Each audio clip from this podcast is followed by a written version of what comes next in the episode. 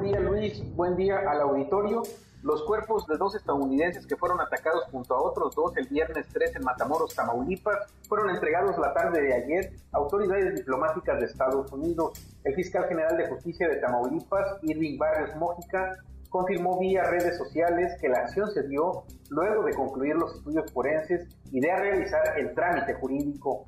También ayer, maniatados y con vida, fueron encontrados en Matamoros cinco hombres, presuntos responsables de privar de la libertad a los cuatro estadounidenses, a dos de los cuales asesinaron. A decir de una cartulina que estaba en el sitio, fueron dejados por el cártel del Golfo, justo en el mismo punto donde atacaron a sus víctimas, el cruce de las calles Primera y Lauro Villar. En el mensaje del grupo criminal señalaron a los cinco hombres de haber atacado por su cuenta a los estadounidenses. Incluso los delincuentes ofrecieron disculpas por los hechos suscitados.